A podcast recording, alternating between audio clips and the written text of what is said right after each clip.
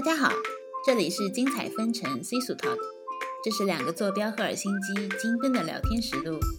欢迎和我们分享不同的观点态度。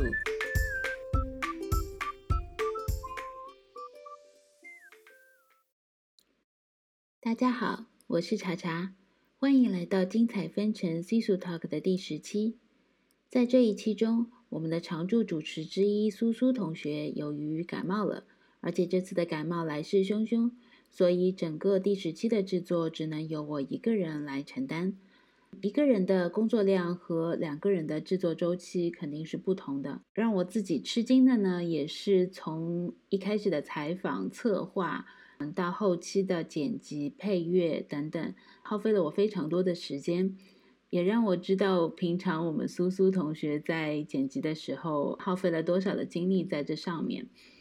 但是呢，也非常感谢这次的巧合，让我能够有机会尝试一下不同的播客呃制作方式。那也希望大家能够喜欢这一期我独自一个人制作的节目。当我们说到网红或者自媒体人的时候，你会带着怎样一种情绪呢？是羡慕、嫉妒还是恨呢？在这个人人能够成为自媒体人的时代。只要有一部手机，好像你就能够随时向这个世界发声。在听了两位朋友的个人经历之后，或许我们更愿意称他们为内容创作者。他们用自己的时间、精力和独特的视角，为我们展现了这个世界的多面性与不同。我们的第一位采访者是住在芬兰赫尔辛基的君君。君君运营着自己的个人公众号。同时，他也帮助芬兰的几个品牌做中国市场的推广工作。各位听众，大家好，我叫君君，然后我现在是有两个所谓的自媒体平台，一个是抖音，一个是呃微信公众号。公众号是三年半以前开始运作的吧？嗯，二零一八年，一几一几年？一九年。还是一八年，这这就已经忘记了吗？年，对对，三年前，对对对，三年前开始，应该是二零一八年六月一号开始运作的。嗯，对。然后两个平台的呃名字都叫时长北欧。嗯，对。时间的时，经常的长。对。然后北。也有一个名，就是还挺有感觉的吧，就是北欧的故事嘛，Nordic Story。对对对，Nordic Story 的两个词合在一起就成了 Nordic。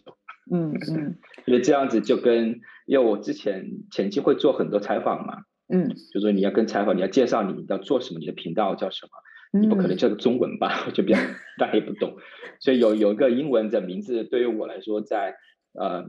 跟大跟那些呃芬兰人啊，或者是北欧人介绍我想做的平台以及呃我我我的一些想法的时候，有这个名字是比较好一点。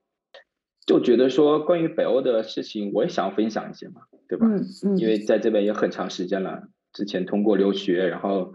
读书过来，开始啥也不懂，然后呢，过来这么多年，可能没有任何新鲜感了。然后可能看那些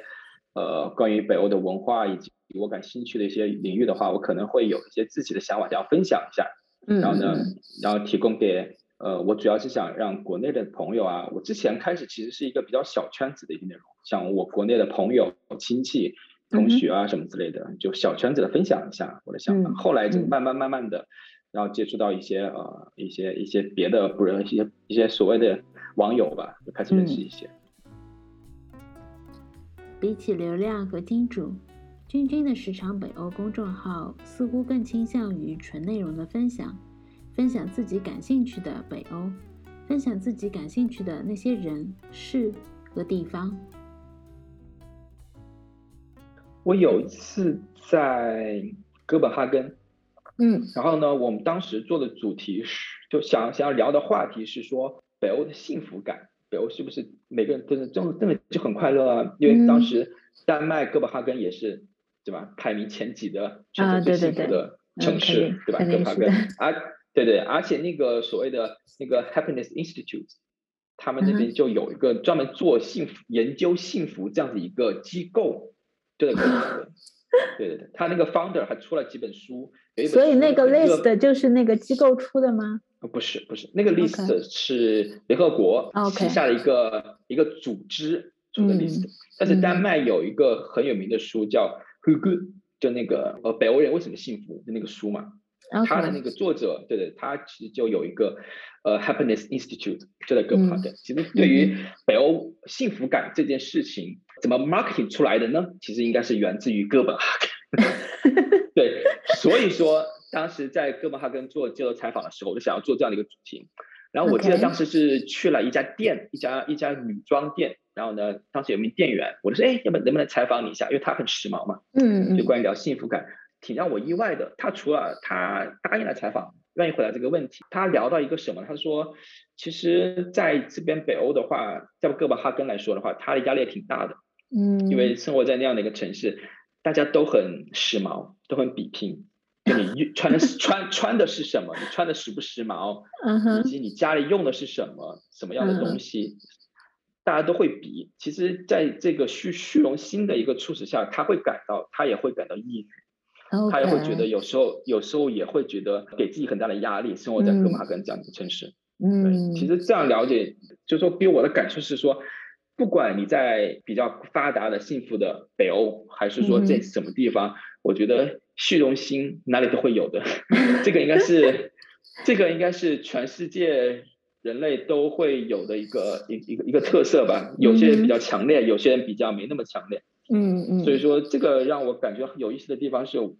我很惊讶他会跟我分享他的，我觉得这种方面的感受还是挺个人的吧。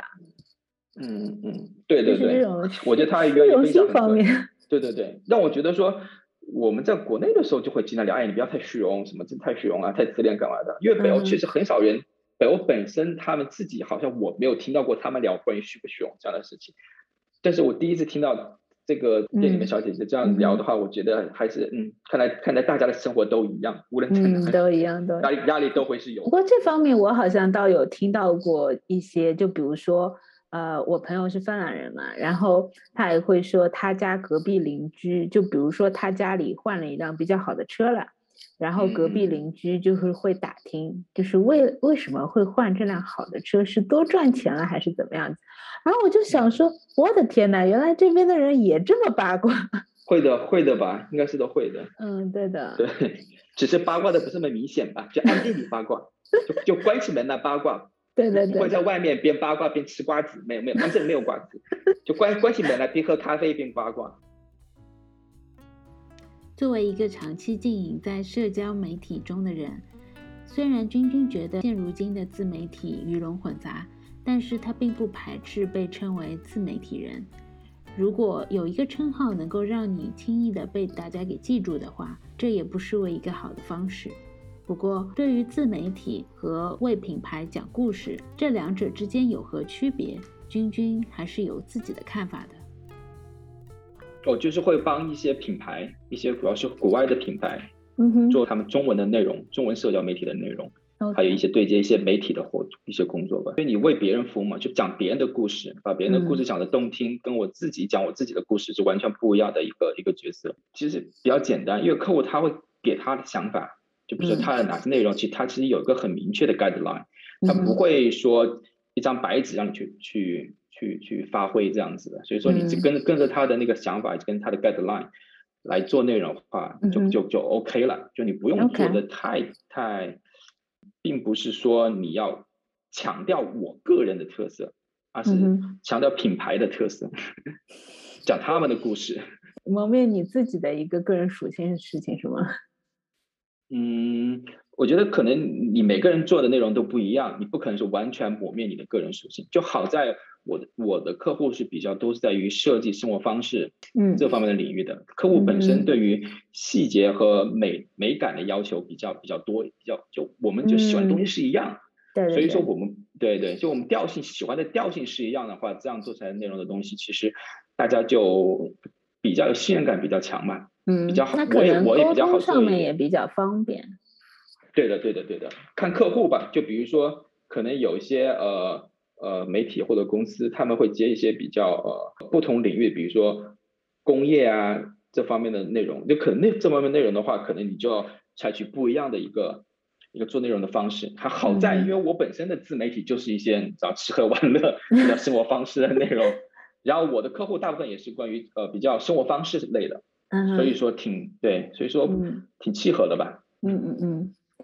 嗯，我觉得本质的区别可能大家所呃服务的对象不一样吧，可可能有很多公众号。比如说，呃，北欧的公众号，或者说，我就就拿同同类型相比较吧。比如说聊北欧的一些公众号，可能主要大部分还是官方一点的吧。嗯嗯。就是他们可能既要服务自己的，呃呃，金主，也服务一些一些读者，对吧？嗯。像我的话，就就比较直接，就是我个人的单单方面的分享，所以说我可能灵活性上上大一点，而且，呃呃。感就是说可以讲一些比较不是那么好听的方面吧，嗯，就比如说一些一些我觉得想要想要看到大家真实对，就是说比较比较真真真实的层面的东西，可以拿出来大家分享一下，嗯嗯嗯，对，可能这个不一样，就我的可能更简单，对，就是嗯讲通俗一点，就是好的坏的都能说，是吧？对对对对对，就我想讲什么讲什么，当然我会尽量比较讲的比较中肯一点。我不会太，我我会非常的刻意去避免去故意挑事端或者故意挑起情绪，因为因为这种比较挑情绪带节奏的内容也不是我想要分享的。嗯，我觉得可能看到背后的事件啊，或者说我觉得背后的原因远远比我们看到的那些更重要。嗯，呃，怎么讲呢？在内容上，如果说你想要去煽动一些挑一些比较有纷争的内容的话，是一个吸引眼球的方式了。其实我还好，我我不是那种很喜欢吸引眼球的人，所以 追求流量不是我的。嗯，所以你就只是专注在自己的领域，就是想要想要分享一些东西。嗯，我觉得我觉得如果我的内容分享出来能够跟别人的不一样，我就满足了。嗯，我的内容其实都很纯纯纯纯内容分享嘛，可能有时候会有一些小合作，但你基本上不不是那种呃要要涉涉有涉谈钱的事情。虽然君君并不愿意让自己的自媒体和钱打太多交道，他自己仍然有另外一部分业务是为一些芬兰的品牌撰写社交媒体的文章，而在这一部分，君君也并不认为是由自己完全主导的挑选客户。在他看来，自媒体人和品牌之间是一个双向选择的关系。而除了这一部分之外，君君也非常看重芬兰品牌的认可度。你做品牌还是大家认不认同你这个品牌诞生的价值吧？嗯哼，对，像北欧的这些，他们其实你也知道说，比如说呃卖的生活方式的品牌一些，设计品牌一些，他们都是一些几十年、半个世纪的老牌子了，很多都是那种，所以说他们所积积累的那些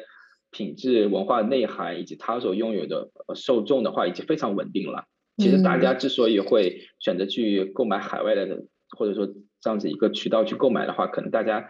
呃，除了它的一个价格上的优势以外，可能大家也喜欢这种购物体验吧。嗯嗯，比如说海淘啊，是大家一个很多人都会想要尝试海淘，嗯，这样子一个购购物体验。目前来说都是介绍介绍的，就是客户介口碑介绍吧。就他可能客户之间他们有会，他们会知道谁有这个需求，然后就会推荐我这样子。OK，目前来说是这样，嗯，因为我又不是那种。一大把客户的博主，对，就是小部分的接一下活是可以。OK，嗯嗯，也不是说我接，而是大家互相选择吧。就你要告诉他，就相当于展示自己的服务一样，你展示自己的案例啊，嗯，告诉他你会怎么样帮他们把他们的故事讲好，以及哪些嗯平台以及渠道，或者说一个什么样的一个推广的方式是比较适合他们公司现在的体系的。你也知道，北欧的公司，就说芬兰而言吧。他们也不会说要花大把的钱去做社交媒体这一块，主要就是没有钱。对他们只是小范围的做一下，或者说是有这方面的中国客户的需求，他们来满足满足这样的一个增长的需求来做一下。所以说目前来说是比较比较可持续的一个状态的状态吧，因为本来就小，而且我做的话，对吧，也做得来，所以说还是 OK 的。我记得你之前好像还有做过线下的活动吧？哦，有有有有有做一些呃一些市集，嗯，一些品牌的市集，因为我觉得还是有很多呃有意思的品牌，但我觉得品牌的东西，商品吧，它有食品，有呃有插画海报，我记得你还买了一幅，对的，我现在就挂在我客厅，对对，还有一些呃护肤品啊、设计品啊，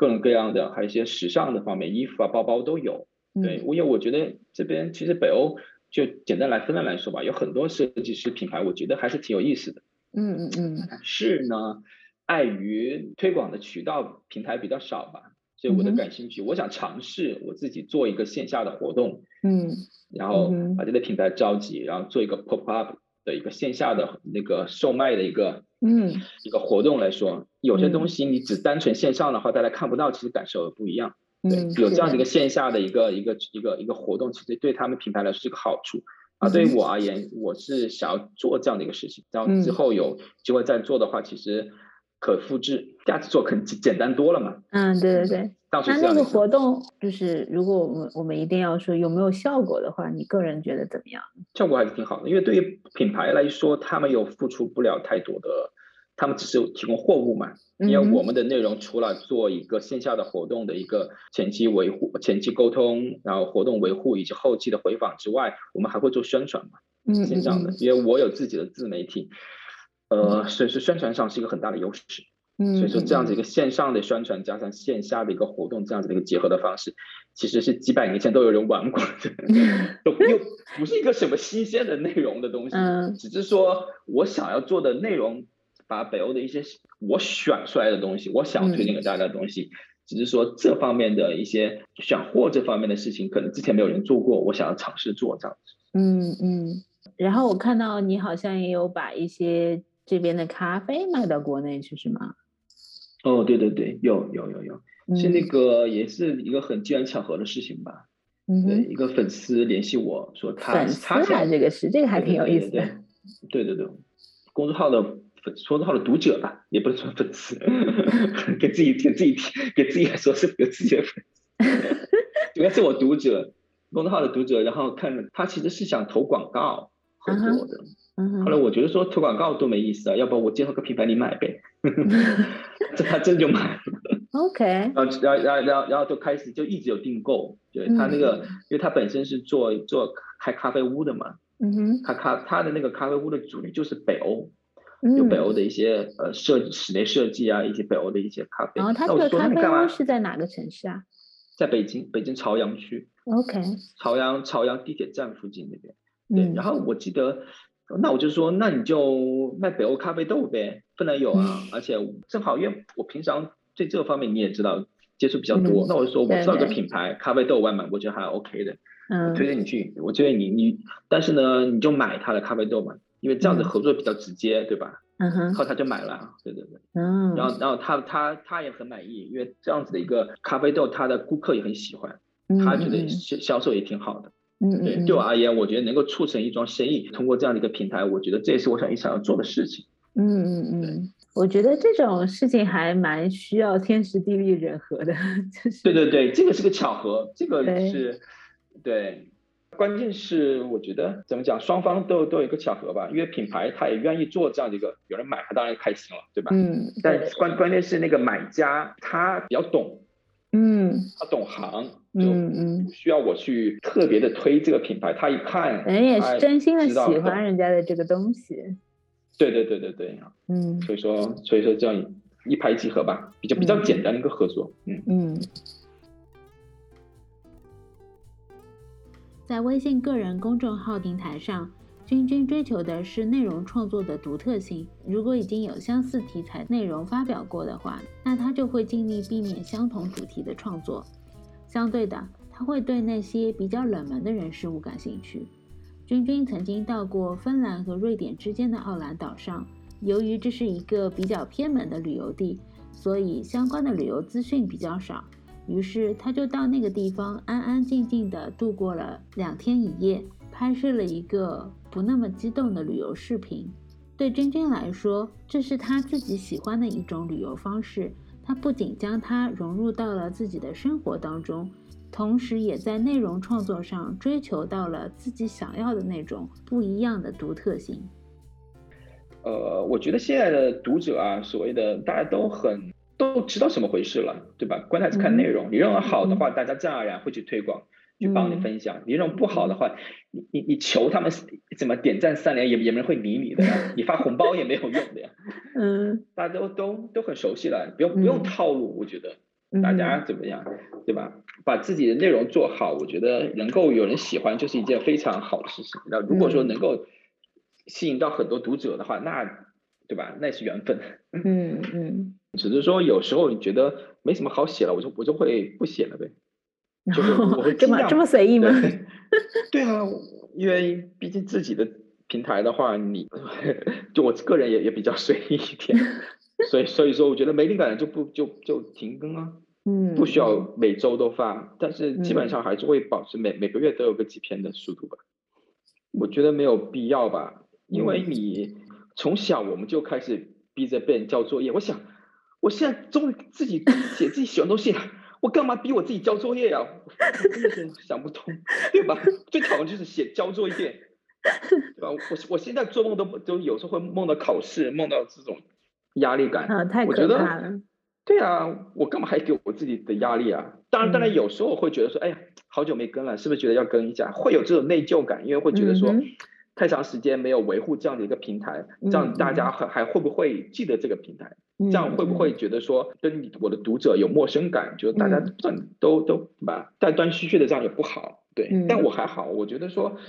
你随随便便发的东西反而适得其反。嗯哼，你随便发一个做的不好的东西，其实你的读者会催更吗？还好，没有吧。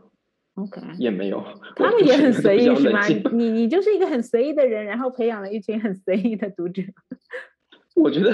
因为现在所谓的资讯太多了，我觉得我就算我没有跟他们也发现不到吧？你觉得呢？因为 因为又不是新闻联播，每天晚上都有，对吧？又不是综艺节目，每周一次，大家都守着点，怎么？要要去看的那那种，又不是那种超高人气的东西，我觉得，可能我觉得我的内容只是让大家觉得说，在啊怎么样芸芸众生的那个文章当中，可能啊偶然发现了一下就看了一眼这样子，嗯，或者说觉得哎有意思的话就关注一下。从君君的描述中，我们可以听出，他个人只是将微信公众号当做一种资讯平台，希望通过他自己的眼睛。为大家介绍关于北欧的有趣的那些人事物，因此他个人对于曝光自己的隐私，并不觉得这是一个非常重要的点。毕竟一个资讯平台也并不需要曝光他自己的隐私。然而，同为内容创作者，我们的另外一位采访者 Cici，在个人的定位上和君君有很大的不同。在这里先介绍一下。Cici 是我的初中同学，生活于中国上海。身为一个有全职工作的金融交易员，摄影和时尚穿搭都是他的个人爱好之一。而当这两个结合在一起，他的业余生活就变得非常的丰富了。让我们来看一下他一天的周末生活是如何度过的吧。呃，我们一般周六的话，我们呃前一天晚上会把所有的。呃，我们出之出门之前，就像做那个视频，比如说别人会写一个脚本嘛，我们会在前一天晚上把所有第二天要去拍摄的内容、场景、镜头用到的镜头、穿的衣服都全部罗列好，列一张表。然后第二天早上一早可能就六七点吧起床，然后我是负责，我可能要做的东西就是负责把要穿的衣服，呃，要带的道具。都准备好，然后呢，还要化妆前期准备。我老公他就负责把所有的器材充电啊，呃，一些器材准备，就是把都整理好。然后我们两个人基本上每每，因为我们拍照的话，就是如果是人特别多的地方不太适合我们，因为我们要拍照就要找一个人少一点的。但是有很多地方它，因为因为它好，就是它好。既然它非常好，很适合拍照，那肯定会有一些人，就是周末的时候人又特别多，不像平时，对吧？人会少，所以我们一般都很早出门，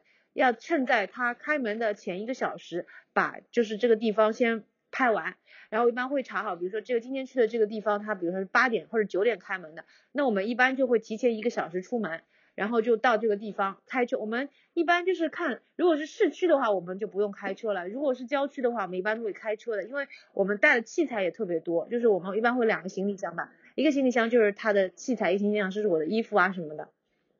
然后就是会拍，然后拍的话就是也要看的，因为有的时候看天气嘛。就如果是室外的场景地的话，如果今天天气特别好，光线特别强的话，那我们可能有两种，一种会选择很早出门，因为要趁在早上，嗯，就是因为下午两点、十二点到两点的话是光线最强的时候，所以我们一般要么就很早出门，要么索性就到下午三四点才出门，因为这样子的话可以避开最最高峰的那段光比很强的时间。就比如说，如果是阴天的话，那我们就不会有这样的顾虑，就可能一早就出门了啊。然后就比如说，我假设说今天是阴天，不用考虑天气太多因素，我们就会八九点出门，对吧？然后就在开门前一小时出门，然后到那边差不多刚好开门。开门的话，然后就是基本上拍就一个一个场景里，我们一般是会预留两到三个小时，因为有的时候它可能会有一些突发的情况，就比如说一下子又有人了，我们要等啊，或者有些地方它就会就是。不给你拍啊什么的，所以我们一一般就是做好规划的时候，有一套 A 计划，然后还会有一套 B 计划，就是说我们会比如说这个地方我们会做，就是比如说做做一下，就是就主推到这个地方呢，然后如果万一这个地方包括主要是一些室内的场地，它可能不能拍，就他不给你拍，那我们就会在我们还会在周边找三到两到三个地方，如果能找到的话，作为备选地，就如果一个地方拍完了以后，那今天。比如说今天的主要任务完成了，那我们会就是把这个地方一般拍摄一个地方是两到三小时，然后呢拍好以后，差不多可能中饭了，先吃一顿饭，就在周围或者呃自己带一些，就有的时候去公园的话，可能没有地方吃饭，然后带好干粮，然后的话就是下午就可能主要的地方拍完了以后呢，会在它周边再找呃至少一一到两个地方吧。然后再再补充的拍一点东西，就是这个东西的话，可能就是作为，因为我们每周的话至少要保持两到三更嘛，就两到三个新的内容。那一个主内容它主推的内容肯定是拍好了，这个前提下呢，我们还会再拍两到三个或者一到两个这样就是辅的地方，就是说是它周边的又扩扩散出去的一个地方，因为也是为了保证我们笔记的数量嘛，还会再拍一个这样，然后一般会到晚上五六点就是回基本上拍完了，然后就。可能会在外面吃一些东西回家，就是，然后到了家以后呢，可能就开始要把今天早上，因为很多拍摄的话，它其实是有一个时效性的，就是说你拍出来以后立刻要把这个片子弄出来的。基本上我们有的时候的话，就是呃当天晚上就要把这个东西所有的图片、文字全部搞定。然后如果是自己拍的话，自己的就不是任何和品牌合作的话呢，我们一般会第二天早上就发布。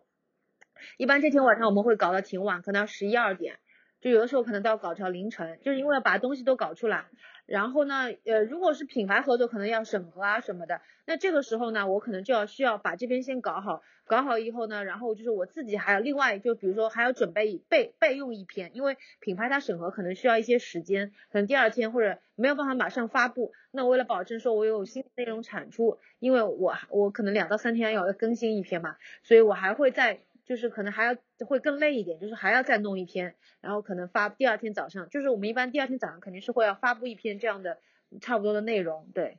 所以基本上就早上呃一早可能六七点起床，要可能搞到晚上十二点这样子，啊，就一整天就是这样一天，然后就是呃第二天的话，可能因为我我我老公他有的时候双休日还是加班的。就他其实只有一天休息时间，所以我们就是第二天他可能去上班，然后我在家可能继续继续搞那个就是前一天拍的内容文案啊、修图啊这样子，然后或者就是我就开始要找下一周，比如说接下去一周我们要拍的地方，然后我要怎么策划什么的，就是开始搞这个事情。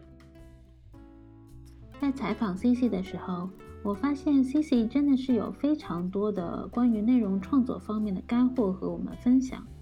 他平常不仅自己会钻研如何拍摄更好的照片，如何搭配出更好的穿搭，他和他的先生平时也会积极的参与到内容创作者在上海的这个小圈子当中。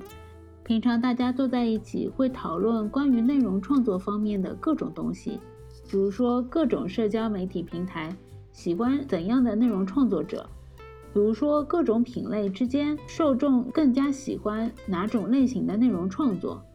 这种内容创作者之间的氛围，让 CC 能够更好的了解目前最夯的内容创作方面的各种东西。在对 CC 和君君采访的过程中，关于品牌合作，我听到频率很高的一个词叫做调性。一个内容创作者和品牌之间调性相不相合？这个是内容创作者和品牌之间同时需要考虑的一样东西。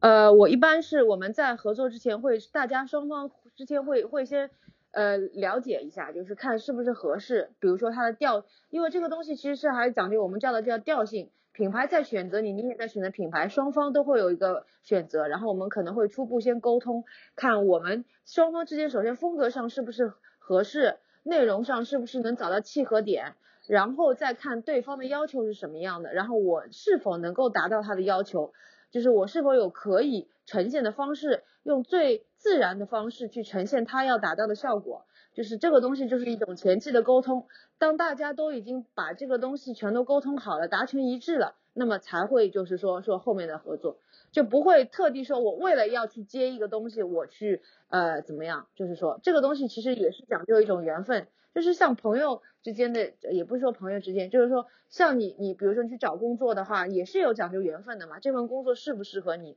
当然了，我是觉得如果作为一个兼职来说的话，我可能会有更底气去说不，因为我不会有这方面的压力，就是说我一定要赚你这单的钱，就是我是觉得。我我自己喜欢，就是我觉得，哎，你这个东西品牌调性，我我我很喜欢。首先我要欣赏你这个品牌，我觉得这个品牌是我喜欢的类型，这个调性和我的笔记的调性是一致的，那我才会去考虑，然后再就是再考虑下一步，说他们是需要我呈现什么样的什么呢？什么样的内容方式什么样的啊？对。呃，其实我觉得就是说，呃，很多就是在做到一定粉丝规模的人，就开始会考虑说变现啊什么这样的一些一些问题，就是说，那就看就是你对于这个的期待值，因为有一些人他是全职来做这个东西的，他在一开始做的时候，他的目的就是赚钱，但是像我的话，我可能一开始不是以赚钱为目的，我是是以分享为目的的，而且我有自己的工作，所以呢，就是说像我这样的人呢，就是说可能也会。呃，就是呃，在自己分享的同时，可以给自己带来一些收入的话，是我觉得是非常好的，而不是说呃一味的去考虑说我因为发这样的内容，我可以给自己带来更多的收入，我的我发这些内容变现能力更强，我可能是不会是这样这么有意识的去规划我发的内容。但是呢，就是当你粉丝到达一定量级的时候。自然而然会有人来找你，就是说他们可能希望跟你开展一些合作，那到时候就可能就会让你自己去取舍，说因为毕竟有一些合作的话，它可能是会影响到你的一些内容的优质性的，因为真正好的内容的话，其实是呃怎么说呢，就是说可能会比较纯，就是说一开始创作是非常纯的，就是我我是就是纯粹是要分享的东西，但是如果你是有了一些合作以后，你会发现。你的内容没有那么纯了，就是你的可能初心就会有所改变。但是呢，我觉得就我现在目前来看的话，我觉得还是要坚持自己的初心。就是说，因为像有一些账号，他们在运营的时候一开始也是非常的好，他们也是想出于对于自己生活的分享啊，或者说希望能够给别人提供有价值的内容。但是由于他们过早的去考虑到变现的问题，所以导致了他们的这个账号过早的去。呃呃，商业走向了商业化的这种这种道路，所以导致他们的内容的优质性大打折扣，所以后来越来越就把这个账号给做做死了这样子。所以就是一个账号，它如果能够持续的运营下去的话，必然是首先肯定是要有持续的优质的内容，然后呢，如果是有一些，当然了，就是有些人会说，那我那么努力的去创作，我。如果说是没有任何收入来源的话，我可能也没有这个动力去做这个事情。那就看你怎么样非常好的去平衡这个东西。就说你让别人有价值的同时呢，就是你的有一些合作，你可以和自己的内容要要要融合的起来，就不是说就完全是不相干的，就纯粹是播一个广告给大家或者怎么样的。所以就是这个东西也是发展到后面，也是自己越来越也会遇到一些。呃，约束就是说，你又要产出好的内容，你又要有一定的可能会有一定的压力，因为有一些品牌和你的合作，他们对你的创作也是有要求的。当然，有一些品牌他们非常好，他们就是说可以呃，让你有更多的自由度去创作。但是有一些品牌他们就会比较严格，说啊，一定要按照他们的要求去创作。那这个时候就是你要进行一些取舍，就是啊。在采访 C C 的时候，我问过 C C 一个问题：如果他不做这份兼职了，那他的周末生活会是怎样的呢？C C 考虑了一下，回答我说：“他其实不太能想象没有这份兼职的生活。不是说他要从这个兼职中赚取任何的费用，而是说这一份兼职，这一份爱好已经成为了他生活的一部分。他和他的先生每到周末的时候。”就会花费大量的时间研究各种适合拍照的地方，他自己也会花费很多的时间选取他自己喜欢的穿搭。在周末的时候，他们两个就会带上自己的摄影工具，跑到那一个研究了很久的地方。Cici 他会穿上自己精心搭配的服饰和道具，为大家也为自己记录下最美的那一个瞬间。如果没有这一份兼职，会怎样呢？其实这个问题并不存在，因为这已经是他们生活的一部分了。有的时候，有些朋友也会问到他们：周末的时候何不轻轻松松的睡一个懒觉呢？何必把自己的周末搞得那么辛苦？但是对于 Cici 和他的先生来说，他们的周末就是应该这样度过的。他们并不觉得累，也并不觉得苦。对于自己所热爱的那一份事业，没有人会觉得投入会是一件很辛苦的事情。但即使是这样子，有的时候 C C 也会觉得这一份爱好非常的辛苦。他不仅需要研究各种社交平台穿搭方式，需要研究最新的摄影器材，他还需要研究粉丝用户画像以及社交平台流量等等。现在比较红的是小红书、抖音。呃，B 站这种啊，微博现在我觉得应该没有品品牌投放应该会比较少了吧，因为微博它这个平台是有一个最大的致命的弱点，为什么它会现在这样？就是因为它只把流量给给一些大大 V，它不会就是去鼓励一些新的创作者去创作，因为它的流量永远就是给大 V 的，就是就不像小红书，它就是非常小红书它这个体制非常好，它对新人很友好的。它是也，但它对一些现有的比较大的呃那些呃就是 KOL 也是比较残酷的，就是说你一旦内容的质量下降了以后，你你你的你你的流量马上就下去了，就是说这个东西，但是这样它有个好处，就鼓励更多的新人进驻平台，然后。因为这样子的话，就会有新新鲜的血液投入到这个平台创作里面来，然后会有更多优质的内容出来。因为有竞争，然后才会有好的内容。这微博就完全不是，微博就是感觉，他永远只把流量给一些大佬，就是，所以就是现在你看看我我我，据我所知，我身边看微博的人其实并不是特别多，可能就会看看明星啊，就是热门词啊这种，就是会会看看。但是你说我真的会去看别人什么发的什么，我我好像很少。因为真的是看的人少了很多。国内的话，因为这个东西两两到三年就是一个新的一个发展，就是说可能就之后就可能又多了一个平台，就那个平台又火起来了。就是说这个东西，所以说对于一个 KOL 来说，它也是不断的要，就是可能全平台运营的话会更加的呃更加的好，因为因为单平台的话，你这个平台红了以后，你其他平台你如果不及时再去呃。进驻的话，可能到后面就是你就你就这个平台，它如果万一没落了，你可能就可能就没了。至少来说，我我现在主要是小平小红书平台，这个圈子其实还蛮小的。特别是你如果讲究，因为中国的话，无非就北上广深这四个地方，然后比较大的博主基本上都是在北京和上海，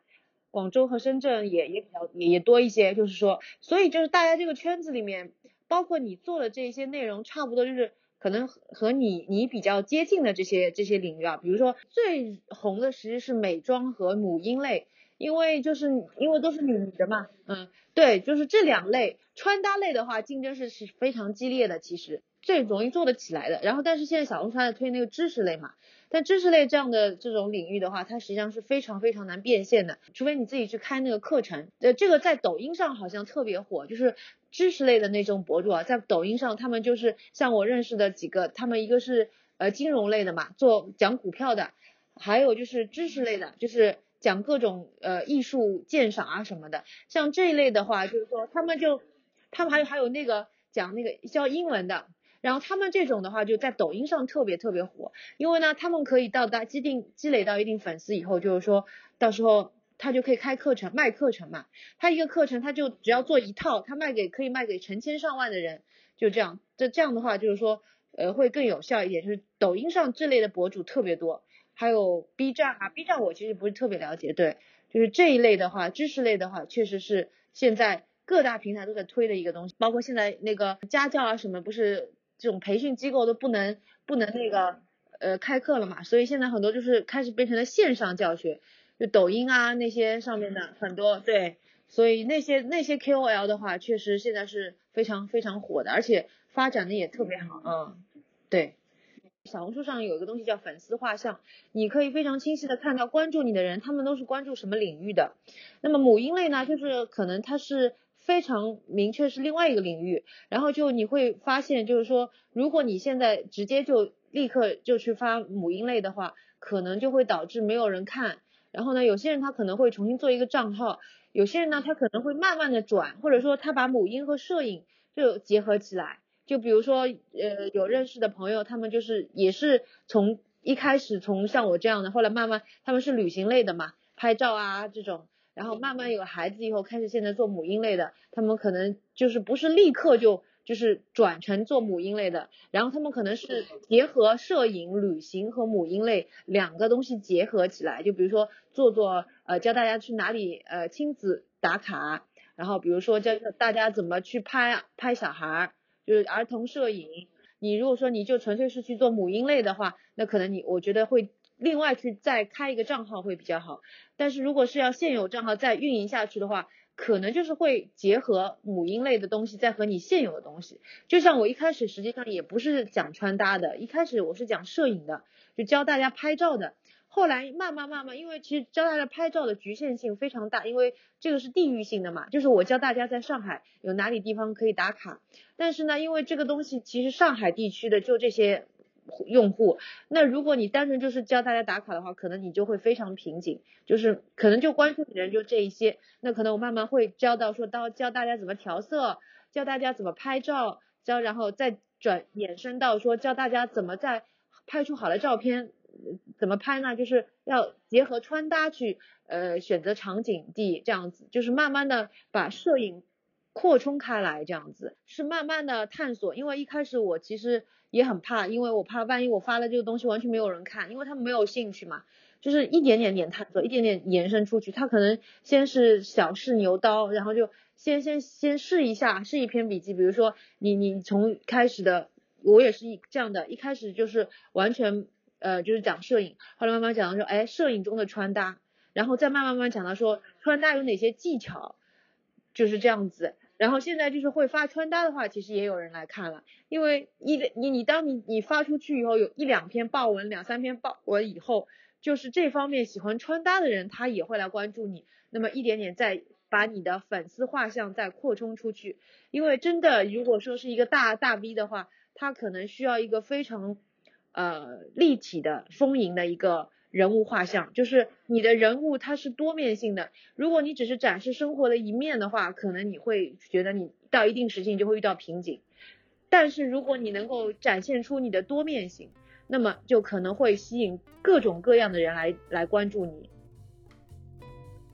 作为一个自律性非常高的内容创作者，Cici 不仅会花费大量的时间去研究各种数据平台。用户画像等等，他也非常注重发文的时间。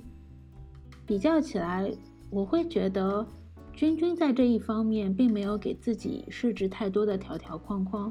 而是更加追寻一种自然而然发生的感觉。但是 C C 为了让内容有更好的突破，他会给自己设置发文的压力。对于他来说，这或许是一种提高内容创作质量的方式吧。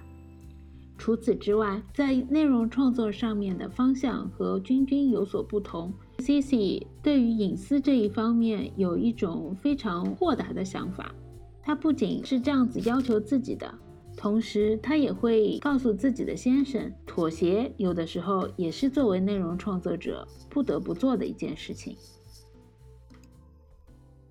嗯，对，其实我是想跟他说说，我也希望他能够发一些东西。他好像并不是特别喜欢，就是他可能比较喜欢乐衷于做幕后，就是所以就他暂时还没有没有没有分享，因为他不是一个特别喜欢呃让别人看到他的人，就他喜欢做幕后，对，就像有些人他就喜欢在台前，有些人他就喜欢做幕后，他不喜欢别人看到他，但是呢，嗯。就是他觉得他的最最厉害的地方，就他他善善于的就是做幕后，包括他他比如说会跟我去，其实很多呃关系的维护都是他去做的，就是比如说跟其他 QL 的关系维护啊什么的，都是他他在他在做这个事情，因为我真的是没有那么多时间，就是我主要是负责去把这个文案弄好啊，图片啊什么的。有些人他就不喜欢露脸。包括我最近一次发了，因为我最近写了写了几篇人设嘛，都是因为我我要公布我的怀孕嘛这个消息，因为我必须要把我老公给给给剖几张照片出来，他是非常的不情愿啊，就是他呃非常非常不情愿。那我说没办法，因为你这个东西，呃你你说他说觉得什么侵犯他隐私啊什么的，我说因为你作为一个也算是一个。小公众人物吧，对吧？就是说，因为有的时候你真的会发现账号做到后面，一开始你不露脸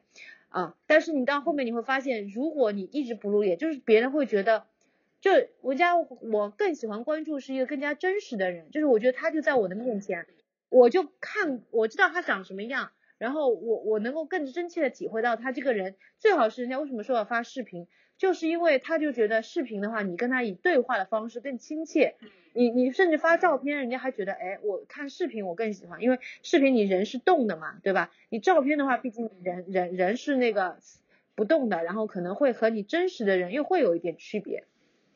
所以如果你要你要就是比如说我我我很关注的很多 KOL，他们都是会就怎么说呢？隐私这个东西，你想明星有没有隐私呢？他们肯定是会牺牲掉一部分自己的隐私的，这个东西没办法的，因为你要让别人走近你的话。要了要要知道你这个人，了解你这个人，关注你这个人，你他肯定是需要了解一些你的，对吧？当然你可以有意识的保护一些你你的隐私，但是你肯定是要透露一些东西给别人的，就包括之前我发的一些文章，就是他讲到人设的嘛，因为人设的打造其实也蛮重要的，就是让别人可以记住你的东西，然后你你你肯定是需要讲一些东西给别人听的，当然这些东西你可以选择性的告诉别人，对吧？所以就是说，这个东西你你也是会需要有一些牺牲自己的空间的，对吧？嗯，所以所以而且你的比如说你现在知道你的人越来越多以后，你在路上会有很多人会认出你的，他们会看到你认出你，甚至有的时候你在路上你还要很很当心说话，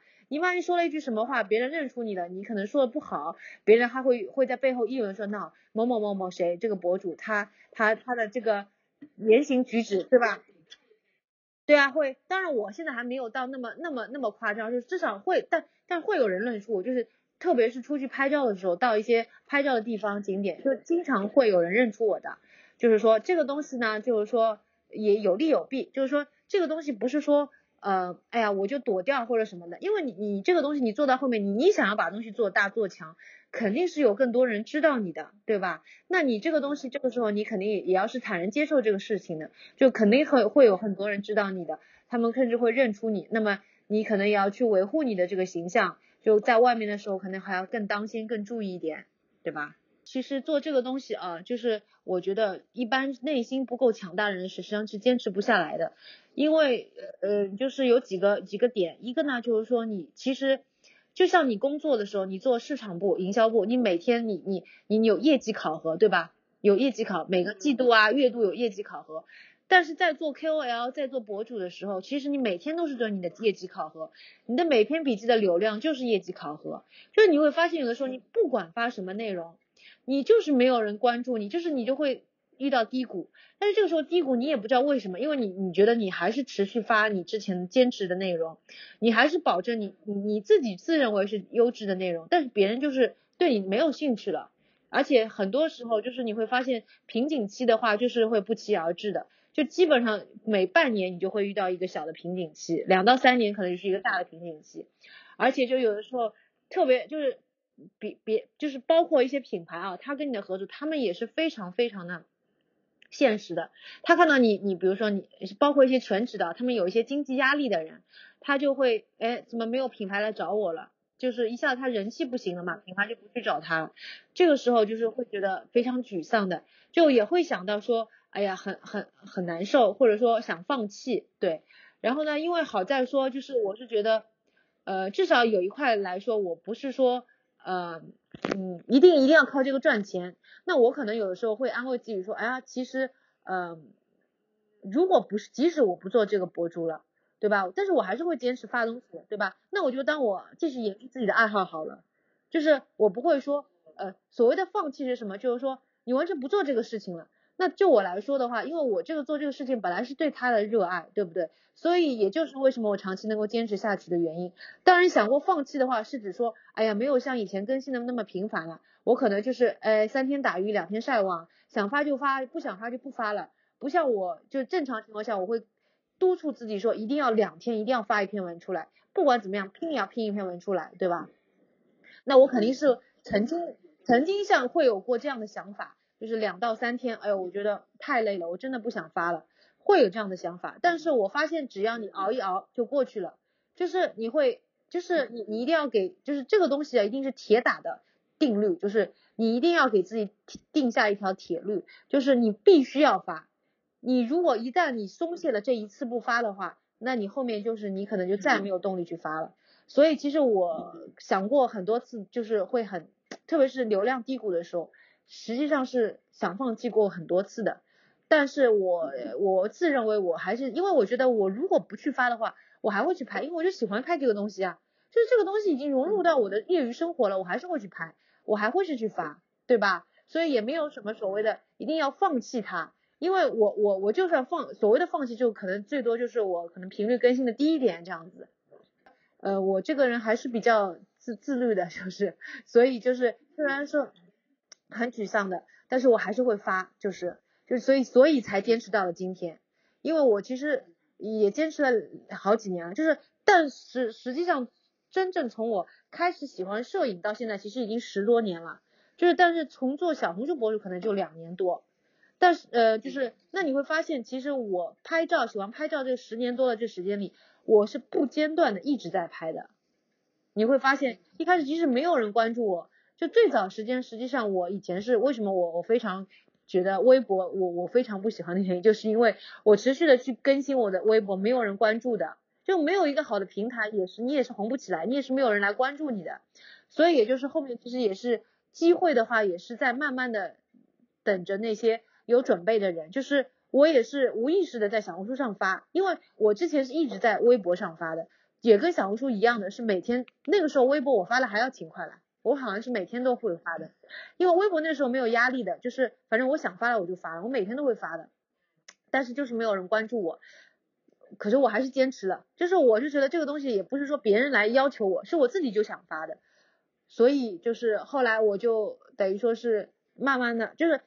这也从侧面说一个问题，就是说机会还是会给到那一些有准备的人，就是。你你一直都在做这个事情，你坚持的日复一日，月复一一月，总有一天你会红的，你总有一天会有人关注你的，总有一天会有个平台会给到你机会的。所以小红书的话，当时就是给到我这样一个机会了，而且也是我在无意识当中去给到我这个机会。正好当时我入驻的时候，也是小红书的一个平台红利期，就是对这种图文类的话特别重视，就是给我给了我们很多的流量支持扶持。所以也就是慢慢慢慢积累到今天这个样子啊。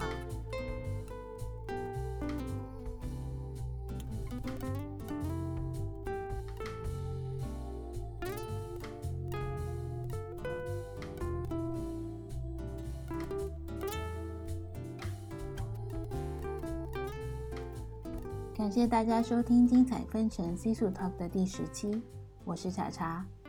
如果你对于内容创作或者自媒体人，有一些其他的想法的话，欢迎给我们留言。你可以在微信公众号、喜马拉雅、小宇宙、iPhone 的 Podcast 以及各种音频平台上找到我们。也欢迎你发送邮件和我们交流自己的感想。那么我们这一期就到这里结束了。希望下一期我们的另一位常驻主持能够快点回来和我一起搭档。让我不用再这么孤单了。